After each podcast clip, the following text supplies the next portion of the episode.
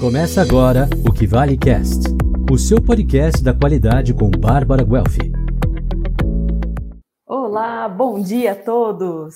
Bem-vindos a mais um Que Vale Cast, o podcast da Kivalita. E hoje aqui temos um convidado especial, Marcelo Moreira, CRO da Growth Machine, vai falar com propriedade sobre vendas no seu negócio. Tudo bem, Marcelo? Muito bom dia. Fala, Bárbara. Bom dia, bom dia, pessoal. Como é que vocês estão? Muito Prazer bem. estar aqui, pessoal. Prazer é todo nosso, porque afinal, né, com propriedade nessa área, só a Growth Machine.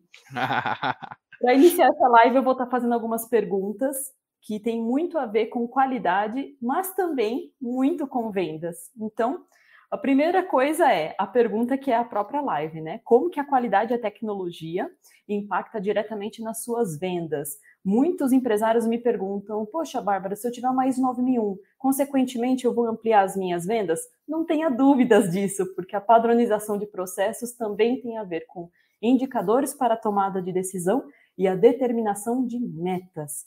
E a primeira pergunta, né, que é para a gente poder fazer um briefing aí, Marcelo, preciso da sua ajuda. Como que funciona um funil de vendas e como a padronização da qualidade reflete nisso, na sua opinião? Perfeito, perfeito, Bárbara. É, então vamos lá, pessoal. Quando a gente está falando da padronização de um funil de vendas, é, o primeiro ponto que a gente tem que olhar é de fato entender que vendas é um funil. É, esse é o primeiro ponto que muita gente não entende. O que você, no, você vai ter a demanda entrando e as vendas saindo. É, e uma coisa que a gente fala muito é que da mesma forma quando você está programando, tem aquele ditado garbage in, garbage out, é a mesma coisa com vendas. Se a demanda que você está colocando ali é uma demanda que não é qualificada, se a demanda que você está colocando ali é uma demanda que você que não é dentro do seu público-alvo, não são pessoas que vão converter, não são pessoas que têm budget para comprar sua solução, no final das contas as suas vendas vão ser, vão, vão ser afetadas por isso. Então, quando a gente fala de estruturar um processo de vendas, não é apenas estruturar. Não, estruturar um funil de vendas, não é apenas estruturar um funil, mas todo um processo por trás desse funil. Eu tenho que pensar como que eu vou alimentar esse funil, como que eu vou fazer isso de uma forma constante, de uma forma é, replicável, para não ser uma coisa onde eu vou ter, vou ter gargalos. E aí sim a gente monta a estrutura do funil. Primeiro tem que pensar em toda ponta estratégica, para depois montar as etapas do funil. Porque a verdade é, estruturar um funil é relativamente simples. O complexo é como que você vai alimentar ele de uma forma correta, de uma forma eficiente. Perfeito. E complementando até essa informação, é importante também que a empresa determine qual é o seu público-alvo. Aquela lenda de que eu posso vender para qualquer um é realmente apenas uma lenda. Você precisa focar no seu ICP, né, o seu Ideal Customer Profile, para compreender quais são as personas e quais são, se for um B2C, quais são as personas e B2B, e aí quais são os decisores das empresas para poder ter o, o, o, o, contato, né, e aquele que busca o seu processo, o seu produto, o seu serviço, porque de nada adianta a gente alimentar um funil de vendas com muitos leads, que é o que a gente chama, né, que é a persona, o cliente, e, na verdade, o que mais precisa é saber quais são os melhores clientes para o seu negócio. Perfeito, perfeito. É exatamente isso, Bárbara. É, é, eu já muita gente tem muita resistência em tentar nichar o mercado. Ah, mas se eu nichar significa que eu não vou vender para todo mundo? E as pessoas não entendem, não é que você está deixando de vender para quem você venderia é que você está focando em vender para quem já vai comprar de você. Eu ouvi uma vez de uma funerária. Perguntei, cara, e qual é o seu ICP? Eles vieram procurar a gente, era uma funerária, queria vender planos de planos funerários para empresas. É, a gente ri, a gente até brincou, pô, engraçado, funerário. Mas é uma necessidade, é uma necessidade. É, ainda mais, Sim, é inevitável. É, então, assim, uma empresa que tem um plano, da mesma forma que tem um plano de saúde e tem um plano funerário, é uma, um bom benefício pro, pro funcionário, ainda mais agora nesse período de Covid, a gente sabe que teve é, tantos mil mortos. Então, sem dúvida nenhuma, é um benefício. E eu perguntei para essa pessoa, cara, e qual é o seu ICP? Ele falou, não, todo mundo é meu ICP. Se tá vivo, é meu ICP. Você tá vivo. A gente, a gente riu, brincou, mas vamos ver na prática. Será? Será? Uma pessoa de digamos, é, alguém que. um jovem de 28 anos, 20, 30 anos, acabou de abrir uma startup. Será que realmente ele é o ICP? Que é uma empresa onde só tem jovens. Será que o jovem realmente se preocupa com isso? O jovem não se preocupa tanto com isso. Ele vai olhar o plano funerário e falar, cara, eu não preciso disso hoje. Por quê? Porque todo jovem acha que é imortal. Eu me incluo nisso, cara. Eu tenho 28 anos. Eu não penso quando eu vou morrer. Por quê? Porque eu tenho 28 anos. Ninguém pensa nessa questão. Então, ele pode fazer o melhor plano, ele pode fazer a coisa mais incrível da vida. Ele vai virar para mim e vai falar, cara, legal, mas eu não tenho interesse. Mas agora, se os meus avós trabalhassem na minha empresa, opa, peraí, eu tenho agora um motivo para pensar nesse plano. Se você é uma empresa tradicional, que você tem vários é, funcionários que estão lá há muitos anos, pessoas que já estão até se aposentando, você, aí sim você tem um ISP. Aí você tem a pessoa que vai comprar de você. Então, eu, eu, gosto muito desse exemplo, porque às vezes as pessoas acham, ah, mas quem está vivo compra de mim. Ah, não, mas eu posso vender para todo mundo. Exato. Você pode tentar vender para todo mundo, mas não é todo mundo que compra de você. e, e aí, pensando nisso, né, quando a gente faz a, a definição de um funil de vendas, é importante a gente saber quais são as etapas que consolidam esse funil. Um LDR, um SDR. Você poderia dar um briefing para nós sobre esses termos e como desenvolver esse funil? Perfeito. Eu vou quebrar então em etapas. Primeiro eu vou falar dos, é, dos termos barra posições e depois como quebrar o funil. Porque o funil ele vai ser muito padrão. Vai ter uma ou outra variação, mas em geral vai ser muito padrão. É, então vamos lá. Primeiros termos que a gente tem que entender. Lead. E, e tô, isso aqui eu estou focando bastante em, em B2B, tá, pessoal? B2C é muito similar também. É, as técnicas que são aplicadas para B2B são aplicáveis também para B2C, você só tem que fazer algum ajuste. Exemplo, ah, como que eu, só voltando para o tópico anterior, como que eu tenho um perfil de cliente ideal para o B2C? Cara, você vai ver escolaridade, você vai ver renda, você aí você pensa, como que eu vou ver isso? Como que eu vou saber quanto que a pessoa ganha? Cara, você pode fazer uma relação onde onde a pessoa mora. Eu sou aqui do Rio de Janeiro, então se eu quero um público classe A, eu sei que eu vou focar por volta da zona sul barra, barra. Se eu quero um público classe B, C, talvez Baixada, Zona Norte.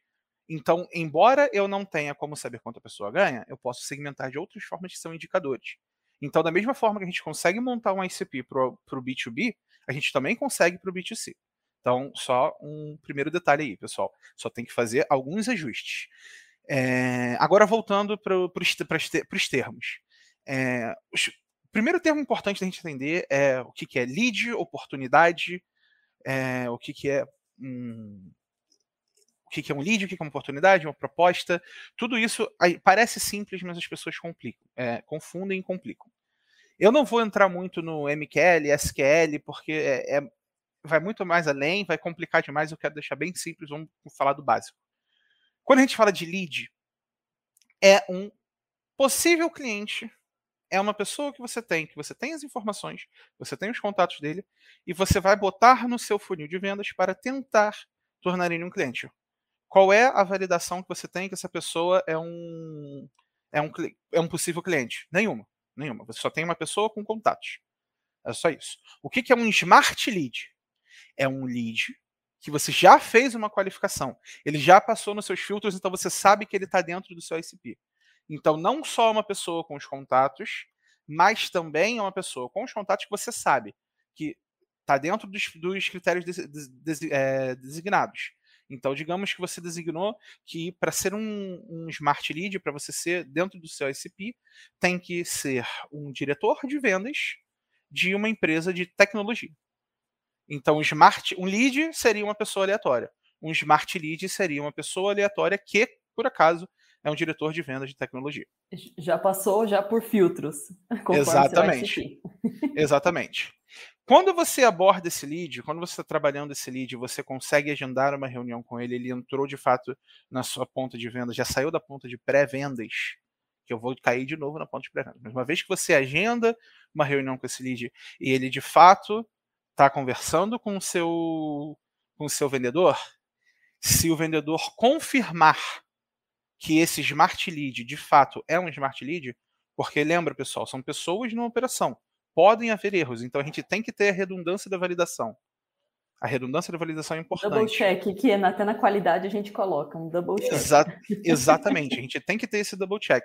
Então, uma coisa é, passou para o seu vendedor e, e o vendedor recebeu a informação dizendo isso é um smart lead. O vendedor tem que validar. De fato, é. Se o vendedor validou e aceitou esse lead, se está dentro de todos os critérios, isso é considerado um SAL. Sales Accepted Lead. Lead aceito por vendas. Então a gente já bateu lead, smart lead e SAL. Uma vez que você validou que a pessoa é um SAL, entendeu que a sua solução funciona para essa pessoa, entenda. Ele pode ser um SAL e a sua solução não, não funcionar para ele. Digamos que ele precisa da sua solução em um período de um mês. Eu preciso exatamente do que você me vende, mas tem que estar pronto em um mês. E a sua solução demora três meses para implementar. Ele tem todos os critérios para você vender para ele, mas a sua solução nesse momento não atende ele. Então, embora ele seja aceito por vendas, ele não, você não vai poder vender para ele. Então ali ele não se tornou uma oportunidade. E, e nesse exemplo específico, tá, pessoal, só para deixar claro, é, o período de tempo onde a gente atua não é um critério de qualificação. Ele poderia ser? Poderia ser. Mas nesse, nesse exemplo específico não é. Então, uma vez que você validou que é sal, você validou que a sua solução consegue atender a pessoa, aí você vai apresentar uma proposta. Aí a gente chama de oportunidade. Perfeito. Que aí seria a prospecção ativa, né? O que a gente está falando. Não necessariamente. Não necessariamente. Pode ser também a, a, aquela Esse que o cliente mesmo... entrou no site também. O mesmo processo acontece se o cliente entrar no site. Vamos lá. Imagina, uma funerária me procurou. Funerária não é meu SP, mas eles me procuraram, como eu dei o exemplo. É, essa funerária nos procurou. Falamos com a SDR e vimos os critérios. Ela passou em todos os critérios? Sim. Foi eliminado de algum critério? Não, eu tô, tô, dando um exemplo, tá? No caso não foi, não uhum. passou no nosso caso, mas no nosso caso não passou, mas tem todos os critérios? Tem. Conseguimos agendar, uh, podemos avançar com ele? Podemos. Então avançamos. Uma vez que a gente avançou, vai cair com o vendedor, o vendedor vai fazer um diagnóstico. O vendedor vai entender, de fato, todos os critérios foram alcançados? Foram. Beleza, então vou apresentar. A, a solução funciona? a solução realmente vai ajudar ele? Vai. Ok, então virou uma oportunidade. Então, independente de ser uma prospecção ativa, é, passiva, se for uma levantada de mão, se for inbound, outbound, não importa. O, o processo é o mesmo. deve ser passado, né? Exatamente. Exatamente. Fantástico. Aí agora que te bateu esses termos, quem são as pessoas que validam esses termos? Você uhum. tem o LDR, quando a gente está falando de uma prospecção ativa, você tem o LDR, que é a pessoa que constrói list. É, que constrói lista. LDR significa List Development Representative. É um representante de desenvolvimento de lista. Qual é a ideia? Essa pessoa só cria lista. O que é uma lista? É uma lista de leads. Ele vai criar listas de contatos para leads que você vai abordar. Essa conforme pessoa. seu ICP. Conforme seu ICP, perfeito. Essa pessoa que vai te dar necessariamente smart leads, um bom, um bom LDR, sim. O objetivo é que seja que, que de fato seja um smart lead necessariamente 100% da lista vai ser Smart Lead? Não. Por quê? Porque dos lugares que a gente puxa os dados, eles não são 100% atualizados a todo momento. É, construção de lista é a parte mais difícil da prospecção. Essa é a verdade. Então, existem uma porcentagem da, da lista que vai passar para o seu representante de vendas que não vai ser um Smart Lead. Por isso que a gente tem o conceito de lead e Smart Lead. A gente tem que fazer sempre essa validação. É, quando essa lista vem com um número muito grande de não smart leads, quando não é classificado, aí você tem um problema muito sério. Porque você está gastando muito tempo, perdendo muita eficiência, falando com pessoas que não são nem no seu SP. Então você tem que melhorar o seu processo de construção de lista. Então o LDR constrói a lista. Ele, o LDR ele vai construir a lista, ele vai passar por um SDR o SDR ele vai fazer a qualificação dessa lista, ele vai fazer a abordagem de prospecção ativa. Ele vai ligar para todas essas pessoas, ele vai mandar e-mail, ele vai fazer prospecção por social selling, ele vai fazer todos os, ele vai tentar entrar em contato.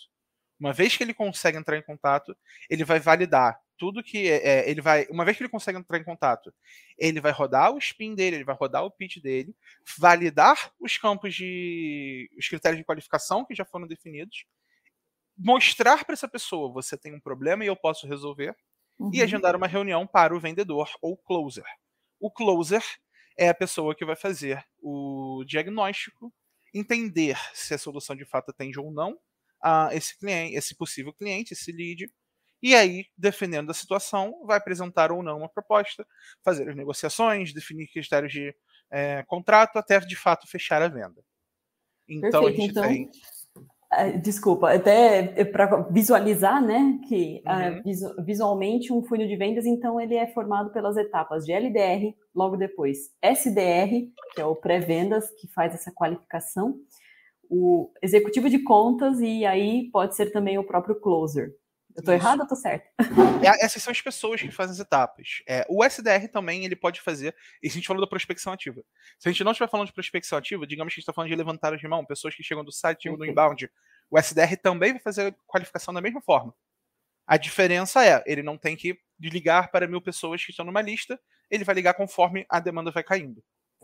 É, mas essas são as pessoas que fazem as etapas. As etapas que a gente tem é, vão ser construção de listas, se a gente está falando de uma de uma de uma prospecção ativa, ou uhum. geração de demanda, se a gente está falando de uma uhum. de uma prospecção é, inbound. Então, ou geração de demanda, ou prospecção ativa, que vai passar para uma etapa de pré-vendas. Esse é o SDR. Independente do processo que você vai fazer, um processo eficiente passa por um processo de pré-vendas, que tem o SDR. O SDR faz o filtro, ele é peneira, que só passa o que realmente pode, vir, pode ser um negócio que realmente pode fechar uma venda, e isso que ele vai passar para o vendedor, o closer, o representante de contas. Uma pergunta que as pessoas fazem muito: ah, por que, eu preciso de um SDR? É bem simples. O seu vendedor, o seu closer, o seu executivo de contas, ele é uma pessoa cara. Ele é uma pessoa que estudou muito. Ele é, é uma pessoa que tem muita capacidade. Ele, tem, ele é muito capacitado. Então você quer otimizar a hora dele. É mais barato você contratar uma pessoa júnior vai fazer um filtro de qualificação e deixar o seu vendedor otimizar o tempo dele, falando apenas com quem de fato vai fechar negócio. Sai mais barato você contratar uma pessoa extra para fazer isso. É só imaginar o seguinte: você, empreendedor, você que é CEO de uma empresa que está prospectando, eu tenho certeza que tem algumas pessoas que estão ouvindo a gente que está nessa situação. Cara, quanto custa a sua hora? Quando você está prospectando, quantas pessoas você tenta falar que você de fato consegue? É, são muito poucas. O tempo que você está perdendo não falando com essas pessoas, mas tendo o esforço, é muito caro. É mais barato você contratar um SDR que você vai pagar ali em torno de 2 a 4 mil reais, vai variar de, de lugar a local, de local a local, vai variar com, com o próprio desempenho dele. Uhum. Mas é mais barato você contratar uma pessoa uma pessoa que vai gastar de 2 a 4 mil reais e você vai ter o seu tempo. Quanto custa o seu tempo? Quanto custa a sua hora? Isso é uma coisa que as pessoas têm que parar e botar na ponta do lápis, que muitas vezes a gente não bota a hora do gestor, a hora do CEO na, na ponta do lápis na hora de montar uma, uma operação de vendas. Fantástico. E aí, até a, agregando um pouquinho da visão da qualidade, quando a gente fala na definição de ICP, tem tudo a ver com a qualidade. Aí me pergunto, mas como assim, Bárbara? Quando você define um cliente-alvo, um público-alvo, a gente está falando de um cliente perfeito para o seu negócio. E aí você tem que saber quais são as expectativas desse cliente para ser atendidas e principalmente quais são as especificações do seu produto ou serviço para poder vender a ele. Se você não conhecer o seu processo de forma é, completa, você não consegue sequer definir o seu ICP e aí acaba caindo como no exemplo da funerária. eu consigo vender para qualquer um que é vivo. Não necessariamente. Às vezes não é o timing, não é o momento, não tem a grana.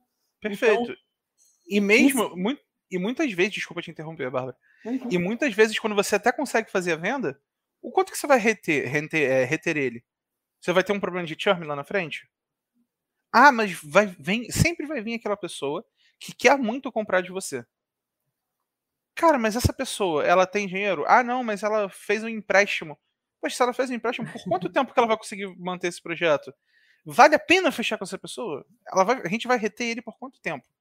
Vai diminuir o seu CLT, vai diminuir suas métricas. Esse é um ponto também importante de ver, que é a ponta de churn.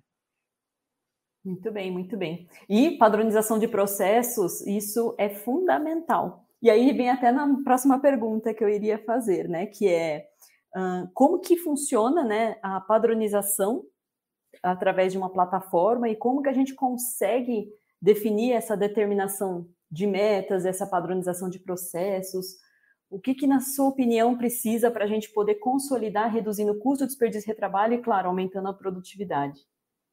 Perfeito. O que você realmente precisa conhecimento. Você tem que entender o que você está fazendo e um lápis. Se você tem isso, você não precisa de mais nada. Ah, mas eu preciso de um CRM, eu preciso de um. Você precisa entender o que você está fazendo e um lápis. Qual é o tamanho da sua operação? Você é um empreendedor que tem duas pessoas na sua empresa, você é o CEO, o vendedor, você é tudo. Eu não vou virar para você e falar que você tem que gastar 12 mil reais em ferramentas para conseguir vender. Não é verdade. Você só tem que entender o conceito, você tem que entender o que está acontecendo em cada uma das etapas, mapear isso, você pode fazer numa planilha, você pode fazer no papel, você só tem que ter isso mapeado e entender quais são os seus números. Conforme você vai escalando a sua operação, você vai ter uma necessidade de ter ferramentas que vão auxiliar. A ferramenta é exatamente isso. Não, não, não, as pessoas não. Muitas vezes as pessoas acham que a ferramenta é a solução. Ah, eu vou botar um CRM que eu vou vender mais. Cara, você só vai vender mais com o CRM se você souber usar o CRM da forma certa. É, eu gosto muito de comparar as ferramentas que a gente fala realmente com ferramentas. Se eu te der uma caixa de ferramentas e virar para você e falar, remove essa porta, se você não souber o que você está fazendo, você não vai tirar. Não interessa qual ferramenta tem. Você tem que saber, ok, como funciona uma porta. A porta tem a dobradiça, tem um pino que segura a porta dobradiça, a dobradiça é presa na parede e a porta. Então o que, eu preciso? Eu preciso de um alicate para tirar o pino, eu preciso de, de chave de fendas para tirar os parafusos. Se você não entende isso, não adianta você ter a caixa de ferramentas. E a ferramenta, o CRM, o Sales Engagement, é exatamente isso. É uma ferramenta. Vai te auxiliar? Muito. Você consegue tirar um pino de uma porta sem um alicate? Cara, com tempo, paciência, perdendo algumas unhas, você vai conseguir. Sim. Em algum momento você vai conseguir. Se eu te der dois anos para tirar uma porta na mão, em algum momento você vai conseguir. Ah, como é que eu vou desaparafusar um, um parafuso? Você vai apertar o dedão, vai ficar girando, em algum momento, depois de dois anos, você tira. Mas é muito mais rápido se você tem uma chave de fenda. É, a, o conceito da ferramenta é o mesmo. Então, esse é o primeiro ponto. Você tem que entender o processo, você tem que entender as etapas que você vai ter e, principalmente, as métricas que você vai pegar de cada uma delas. Como utilizar? Qual é, qual é a taxa de conversão que eu vou ter? Porque se você olhar depois um CRM, um CRM, na sua base mais simplística, é simplesmente a quantidade de leads que você tem em cada etapa. E você vai avançando da esquerda para a direita. Ou de cima para baixo. É uma coisa muito simplista na sua essência. Obviamente, CRMs tem, acrescentam muito quando você sabe o que você faz. Quando você tem uma operação complexa, obviamente você precisa de um CRM, mas para começar, para início de conversa, você precisa entender tudo. Aí, beleza, você tem uma operação, você já tem uma operação mais complexa, você realmente já entende tudo. Quais são as ferramentas que eu vou precisar? Como que eu otimizo? Então agora. Opa, perdão, saiu aqui meu headset. Microfone. É, então agora vamos falar sobre otimização. Já tenho uma boa operação, minha operação já é realmente eficiente. Como que eu vou fazer para aumentar, escalar, etc. Aí sim a gente vai usar a ferramenta. Quais são as principais ferramentas para a gente usar? Pipe, uh, perdão, eu já ia falar o nome da ferramenta. Eu não sei nem se pode. É, mas você precisa de um CRM para gerenciar as suas vendas. Você tem que ter em algum, em algum lugar as suas vendas registradas, todos os follow-ups que você tem que fazer, todos os dias que você tem aberto, o que, que tem que ser feito, o que foi feito, tem que deixar tudo registrado. Tudo isso é importantíssimo. Quanto tempo cada, cada negócio ficou em cada etapa. Tudo isso é importantíssimo de você metrificar, porque uma, lá na frente, quando você tem uma operação mais complexa, você vai conseguir analisar, você vai entender, ok, eu estou levando. Perfeito. Eu estou levando 46 dias para fechar uma venda. Isso é muito? Isso é pouco? Por que, que eu estou demorando tanto? Aonde eu estou demorando mais? Aí você vai conseguir fazer análise e vai entender, peraí, eu estou gastando cinco dias até apresentar minha proposta e depois disso eu levo 30 dias negociando. Cara, isso é normal? Isso é normal? Por que, que eu estou levando 30 dias negociando? Isso é um exemplo, tá? Uhum. Por que eu estou levando 30 dias negociando? Aí você vai parar e vai olhar. É, é porque eu estou caindo sempre em compliance. Quando cai no compliance, o pessoal vai bater contrato, aí demora, vai para o jurídico, aí volta. Mas se eu pegar esses dias aqui, se eu pegar esses negócios aqui, eu fechei 10 negócios em 10 dias. Por quê? Poxa, nesse caso aqui, não teve compliance. Isso é até uma forma de você fazer uma análise retroativa e pensar, peraí, será que uma melhor SP para mim não é ir atrás de empresas que não têm processo de compliance no primeiro momento? Eu vou conseguir fechar vendas muito mais rápido. Então esse uma é o tipo de análise... Pertinente. Esse é, o, esse é o tipo de análise que você consegue fazer com um CRM. Você não conseguiria fazer sem um CRM. É, então, o CRM, esse é um exemplo que eu dei, entre mil outros que você pode ter. É, além do CRM, é importantíssimo você ter uma ferramenta de sales engagement, uma ferramenta para prospecção. Ah, mas eu posso prospectar pelo CRM? Até dá, mas é uma gambiarra e você perde muito. Sim, muitos dados. Exatamente. É aquela ideia. Ah, não tenho um copo. Dá para beber água de uma vasilha? Olha, até dá, mas não é o ideal, né? Você sabe que não é ideal, você vai vazar água, vai perder tempo. Exatamente, exatamente. Não é o ideal. É, ferramentas foram feitas para, uh, para. Cada ferramenta é feita para uma função específica. É a mesma coisa que virar e falar, cara, dá para tirar a porta usando um, para, um martelo? Cara, até dá, se você for puxar ali com a parte de trás do martelo para tirar o pino, mas, de novo, é muito mais fácil. É muito mais fácil se você usar um alicate. Então, ferramentas. Dá para usar o CRM? Cara, até dá. Só que é horrível. Não é bom. É melhor. Se você tá com budget apertado, etc., beleza, é aquela questão. Em qual etapa você tá, quão maduro tá a sua operação. É... Então, a ponta de seus engagement é tão importante quanto, quanto um CRM, uma vez que você já tem essa estrutura. Uma ferramenta própria para prospectar. E quais são os pontos principais que você quer ver tanto no CRM quanto num Sales Engagement. No Sales Engagement, você precisa de uma, de uma plataforma que vai permitir você acompanhar todos os leads que você tem que abordar, ver cada uma das abordagens que você tem que fazer, o que você já fez e o que você vai ter que fazer no futuro, de uma forma simples, que não seja complexa. Você precisa poder ligar e ouvir a ligação por dentro dessa plataforma, sim. Você precisa ouvir essa ligação. É, já ouvi pessoas falando, ah, não, eu não contrato VoIP, VoIP é telefonia online, tá, pessoal? Uhum. Ah, eu não contrato VoIP porque é muito caro. Caro é você deixar de vender. Sim. Você precisa ouvir o que está sendo dito para ter certeza que, de fato, o, o seu SDR está fazendo o pitch. E fazer correto. melhoria contínua, que isso tem tudo a ver com qualidade. Perfeito. Então a ferramenta tem que ter é, essa possibilidade de você fazer as atividades, possibilidade de gravar as, as atividades de ligação para o gestor poder ouvir e um, uma possibilidade de puxar todos os dados de que está tá sendo operado. Quantas atividades estão sendo feitas, quando estão sendo feitas, elas de fato estão sendo feitas ou estão sendo ignoradas, etc, etc. E para um CRM, os principais pontos que a gente precisa analisar são, primeiro de tudo, eu consigo definir todas as etapas que eu quero, ou sou limitado a isso? Eu posso definir a taxa de conversão por etapa para poder ter um forecast efetivo? É, eu consigo depois ter um BI que vai puxar e vai me dar as informações necessárias para fazer as análises. Eu vejo muita gente pegando CRMs que são muito bons, mas ele pega o, o modelo mais básico, que não dá todas as análises. Cara, não pega o mais básico, pega o que você realmente precisa para fazer as análises necessárias, senão você vai ficar cego. Você não vai ter com, todas as informações. Com certeza. Marcelo, cara, e não é, é incomum a gente pegar empresas, principalmente aqui na Kivalita, que a gente realiza gap analysis, e notar que a equipe comercial é só feita por vendedores e não tem muitas vezes definição de metas. Ah, não, já implementamos metas no passado, mas não dava certo, acabava desmotivando o pessoal. A gente, cara, Onde está a padronização de processo? Onde que está a condição de levantar todas essas bolas, né, para poder ver por que, que o processo está demorando, por que está atrasando. Na verdade, assim, empresa que só tem vendedor para poder atender telefone e só gerar pedido, então não é vendedor, é tirador de pedido. Perfeito. É melhor botar um bot no site, é mais barato. Sim.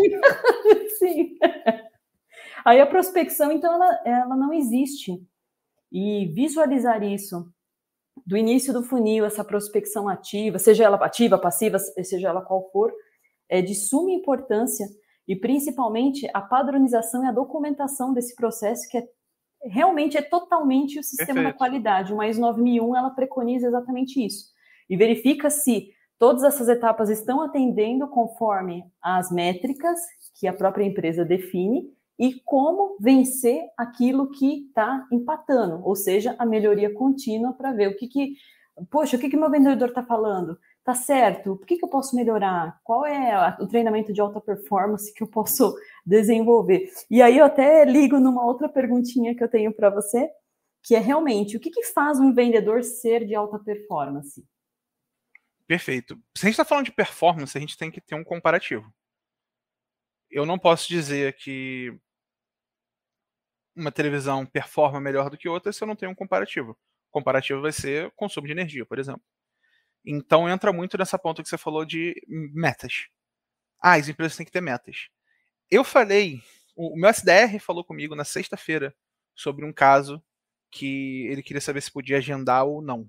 Ele, ele ligou, fez o pitch, entendeu a situação e perguntou: Marcelo, esse cara aqui parece ser muito imaturo, ele parece não entender o cenário dele, mas ele está dando os critérios de qualificação. E aí, avanço ou não? Aí ele me deu o cenário. A pessoa tinha, a empresa do cara tinha seis SDRs, quatro vendedores e trabalhava 100 leads por mês. Aí ele falou esses números para mim e falei, cara, mas isso não faz sentido nenhum. Porque uma vez que você sabe quais são os benchmarks para as metas de cada etapa, você entende que isso não faz sentido. Então vamos lá, um SDR ele vai conseguir trabalhar ali por volta de 200 leads por mês. Isso é um bench de mercado. Então se ele tem 100 leads por mês para 6 SDRs, ele não tem demanda nenhuma. Ele tem SDR para caramba, os SDRs não estão fazendo nada. Essa é a verdade, eles estão sendo pagos para não fazer nada. Ele precisaria de 2 vezes 6, 1.200 leads por mês para ter uma demanda de acordo com o time dele. Então começa aí. Primeiro ponto. Primeiro ponto começa aí. Cara, então você não tem demanda nenhuma, então você não tá fechando venda nenhuma, não tá batendo venda, batendo meta, né? Aí o SDR falou: não, ele disse que tá batendo meta. Então como é possível? Simples, ele não sabe definir uma meta. Para você saber definir uma meta, você tem que entender meta, você tem que entender o processo para você chegar na conclusão. Então vamos lá. Se eu, eu posso botar uma meta de 80% de conversão no meu funil? Cara, eu posso, mas é, uma, é a coisa mais idiota do mundo para fazer. Porque ninguém vai chegar em 80%. Não, não se chega em 80% de conversão. 80% é um número muito alto. Você tem que entender, cara, quais são os benchmarks. Primeiro, esse é o primeiro ponto, é a primeira forma que você define uma meta. Quais são os benchmarks de conversão de funil? Quais são os benchmarks de conversão por etapa para eu poder trabalhar? Quantos quantos SDRs eu tenho? Quantos vendedores eu tenho? Qual o tamanho do meu time? quanto de demanda eu tenho que gerar para esse time. Eu estou gerando essa demanda suficiente? Não. Então, de duas uma, ou vou ter que reduzir o meu time, ou vou ter que aumentar minha demanda. Eu tenho como aumentar minha demanda nesse momento? A resposta é sim, mas tem gente que vai dizer que não. Tem, tem gente que sabe não. Tem gente que vai dizer, cara, não, eu não consigo aumentar a demanda. Cara, então você está com o time inflado, você não tem por que ter esse time todo. Então, são ajustes que você tem que entender. E uma vez que você entende todo esse processo, no final você pode falar, ok, então se eu tenho, se eu trabalho com inbound, eu tenho, sei lá, 500 leads por mês, eu tenho dois SDRs trabalhando esses 500 leads, dá 250 para SDR, um pouco acima do normal, mas tudo bem, porque é inbound é mais simples. Minha taxa de conversão ali é de 30%.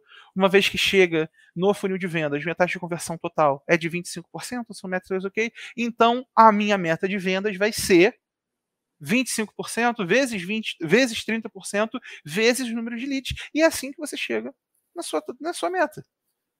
Se você não está montando a sua meta dessa forma, se você não monta a meta de acordo com, é, com as métricas do mercado, você está errado. Simples assim, você não está montando a sua meta certa. Agora, você, tá, uma, você começa montando a partir dos mentes do mercado. Depois você olha para a sua realidade. Se a sua realidade estiver acima do mercado, ótimo, aumente sua meta. Se você tem uma meta de conversão acima do mercado, se você está com uma taxa de conversão acima do mercado, sobe essa meta. Se a sua taxa de conversão está abaixo do mercado, aí você tem uma decisão a fazer.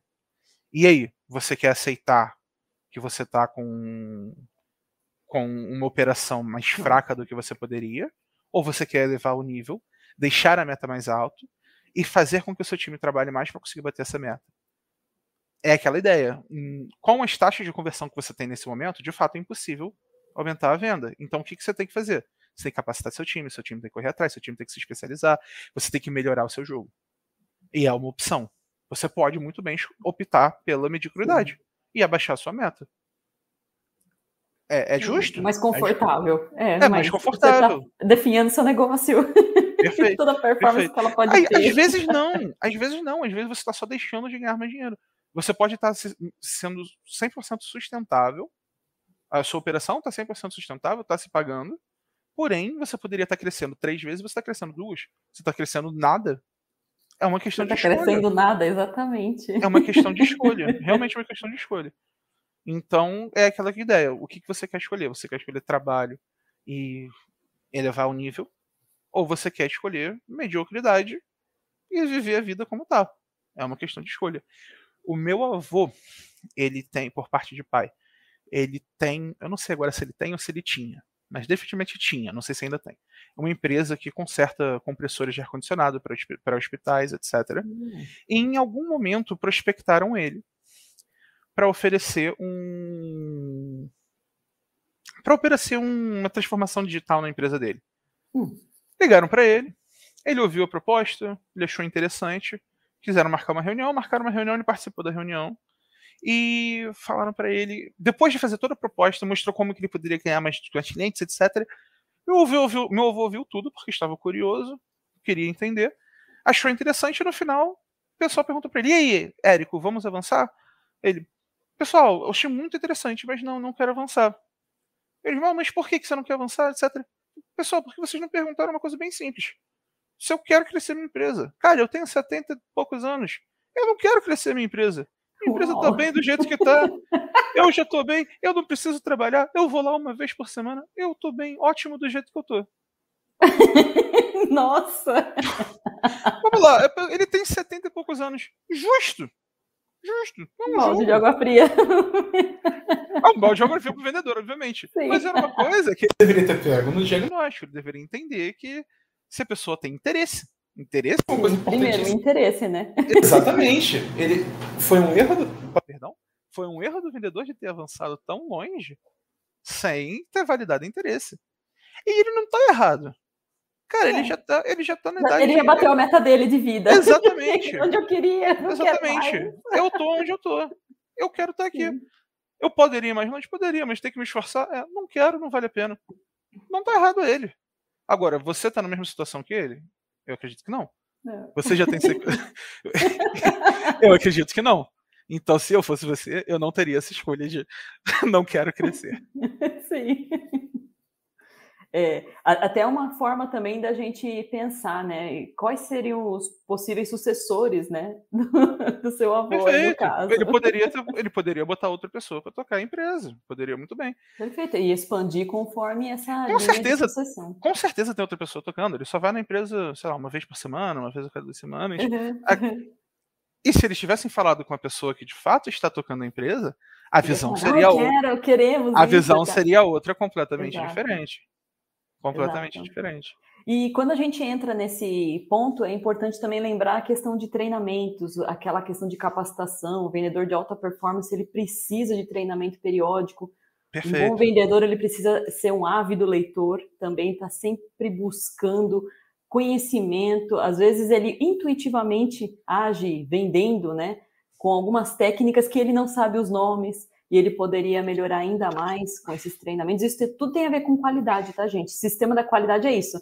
Não é um software que vai lá e arruma a sua vida, não. Sistema da qualidade é você mapear os seus processos, verificar o que pode ser melhorado, como capacitar o seu profissional, o seu pessoal e desenvolver indicadores para tomar decisão. Se você não tem metas definidas, se você não tem mapeamento do seu processo, se você vai conforme a vida te leva, vai levando com a barriga, você não sabe nem onde você. Você está à deriva. Essa é a, essa é a questão, a deriva. Perfeito. É, e você levantou um ponto muito legal do vendedor de alta performance. Tem pessoas que são vendedores natas. Ponto. É verdade. Tem verdade. pessoas que são vendedores natas. Só que já teve muito estudo em cima do vendedor nato para entender o que ele faz e tornar isso replicável, tornar isso uma, uma ciência. O próprio Neil Hackman, quando ele inventou o spin selling, ele não inventou do zero. Ele não falou, quer saber, vou inventar algo. Não. Ele analisou os vendedores que eram Exato. alta performance Ele entendeu, pera, deixa eu estudar, deixa eu entender o comportamento dessa pessoa, o que, que essa pessoa faz. O que, que existe em comum entre todos esses grandes vendedores? E entendeu que o grande vendedor fala pouco, o grande vendedor faz perguntas, e não só perguntas, mas quatro perguntas específicas de situação, problema, implicação e necessidade. Ele entendeu toda essa situação, ele, ele mapeou isso, ele pegou vendedores natos entendeu o que eles fazem e tornou isso uma ciência. Então, ah, mas eu sou um vendedor nato, eu consigo, não preciso me aprimorar. Cara, se você é um vendedor nato e você faz por instinto, imagina quão melhor você não seria Exatamente. se você entendesse o que você está fazendo e pudesse aprimorar. É, a gente gosta de falar muito do, do, do Lobo de Wall Street. Não estamos entrando no. É, não vamos entrar na questão do mérito do, das éticas do que ele fez, etc. Filme, uhum. Mas vamos pegar a, a, técnica de vendas dele. Beleza, ele usou para o mal, vamos botar assim. O Jordan Belfort usou para o mal. Beleza, ele não fez o que ele fez bastante ético, enfim. A questão não é essa, a questão é. Esse cara era um vendedor nato. Ele viu uma oportunidade, e ele foi atrás dessa oportunidade. Ele vendia ações que não valiam nada por preços absurdos. Por quê? Porque ele era um vendedor nato. Porque ele entendia que quando ele estava vendendo, você não vende um produto. Ninguém compra um produto. A gente compra a solução de um problema. A Ou gente transformação. Compra, a gente compra transformação, a gente compra a solução do problema. Se você está falando de B2C, a gente compra emoções a gente compra, por que, que você compra, perdão, bati aqui a câmera, por que, que você vai comprar aquela calça legal na numa loja que custa 400 reais em vez de usar comprar outra calça que custa 150? Porque você quer transar. E a calça de 500 reais vai fazer você transar. Você não está comprando uma calça. Você está comprando uma transa. Essa é a verdade. Essa é, é, é, é, é brincadeira, mas, mas é verdade. A gente compra porque é verdade. É, por que, que eu estou comprando, sei lá, um videogame? Eu não estou comprando porque ele, esse videogame novo tem gráficos, etc. Não, eu estou comprando porque eu chego em casa cansado, eu quero esquecer do mundo e eu quero emergir nessa história que eu controlo. É por isso que a gente compra um videogame. Por que, que eu compro um carro? Eu compro um carro porque eu gosto de sentir poderoso. E quando você está atrás de um, de um Corvette que vai a 200 por hora, você se sente poderoso. E também questão de transar, enfim. É... uma vez que você entende isso, uma vez que você entende que a venda é emocional e que a venda é uma questão que vai trazer a transformação, você muda o seu jogo. Perfeito. E aí, complementando um pouquinho a questão do carro, quando a gente fala em ISO 9001, a gente sempre levanta a questão de expectativas. Então, por exemplo, a expectativa que a Bárbara tem para um carro é diferente da do Marcelo, que é diferente da fulano, do ciclano. Essas expectativas, elas estão alinhadas com o seu produto? E aí que entra na questão da última questão que eu iria colocar, que é a satisfação do cliente. O quanto que a satisfação do cliente impacta nas suas vendas? Cara, se você pensar se o seu produto não atende a expectativa daquele nicho de mercado, ou às vezes atende outro, não faz o menor sentido. Eu vou dar um bom exemplo, que aí a gente utiliza restaurantes. Se você contratar um gerente de uma linha de fast food para colocar num restaurante gourmetizado, ele vai usar parâmetros que ele tem como experiência do fast food no gourmetizado e não vai dar certo, porque as expectativas desses consumidores são completamente diferentes. No gourmet você quer esperar, você quer ouvir uma música gostosa, você quer tomar um vinho, você quer tempo. No fast food não é tempo, é o contrário, é o oposto, é comida quente, rápida, pai, tchau. Perfeito, perfeito. É, e, e, são pequenos detalhes. Eu fui uma vez no Sal Grosso. É, é o restaurante do. Eu esqueci o nome dele agora, mas é de um chefe bem famoso. É, tem aqui no Rio, tem em São Paulo também. É, eu fui no Sal Grosso com com a minha família, meu irmão, minha mãe. A gente tava. Minha mãe, ela não mora com a gente, ela mora no exterior, então ela tava indo embora. Aí a gente queria fazer uma coisa legal antes dela ir embora, porque a gente sabe que eu não ia se ver por um bom tempo. Então a gente foi num restaurante legal e a gente estava conversando, é, música ambiente, como você falou, e em algum momento eu toquei na parte de baixo da mesa. E embaixo da mesa tinha uma espuma acústica dessa espessura. E eu vi que embaixo de todas as mesas tinha uma espuma acústica.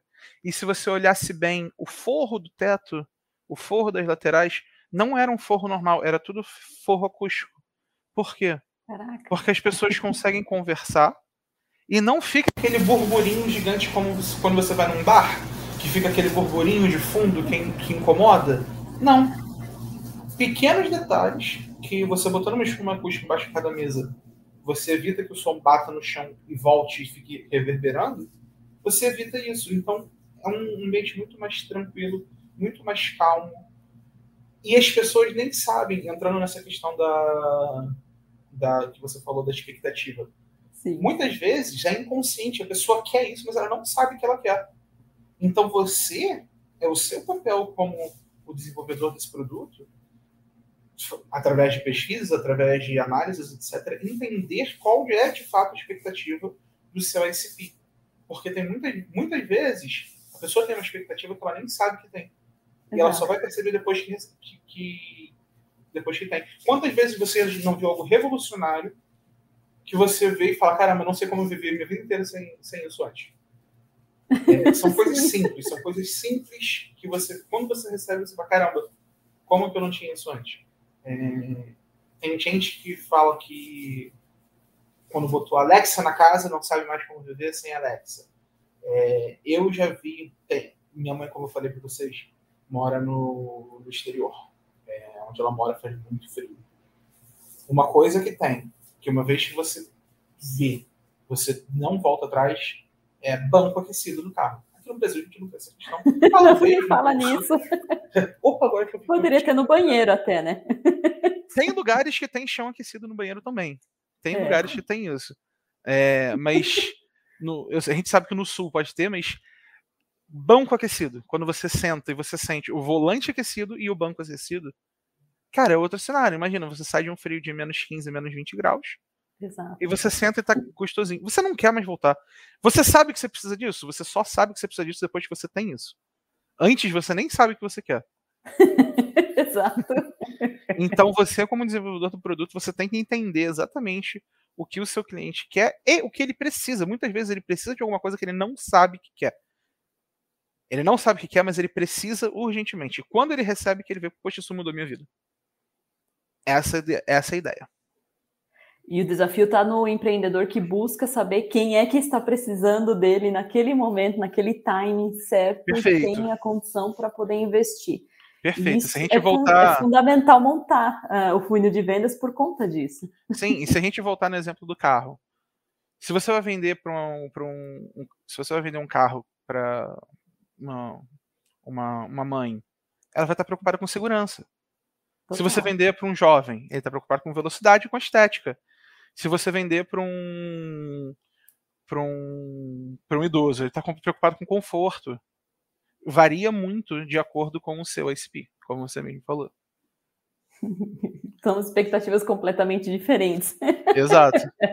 Momentos Exato. de vida diferentes, faixa etária diferente, tudo diferente, né? Então Exato. e às vezes isso. e às vezes pode ser até o mesmo carro. O mesmo carro pode ser rápido, estiloso, confortável, só que na hora de você fazer o pitch você vai montar de forma diferente. Total. Se a mulher, ah, eu quero segurança, eu quero conforto, eu não quero um carro que me deixa na mão. Aí você vai para alguém, ah, para o marido, ah, eu quero já um cara que tem mais um carro mais com mais potência, com mais design, com mais uma pegada. Aí você fala, nossa, é completamente diferente. Exatamente. Exatamente. E pode ser o mesmo carro. Muito bem. Bom, Pessoal, estamos chegando ao fim do nosso Que Vale Cast. Ah, né?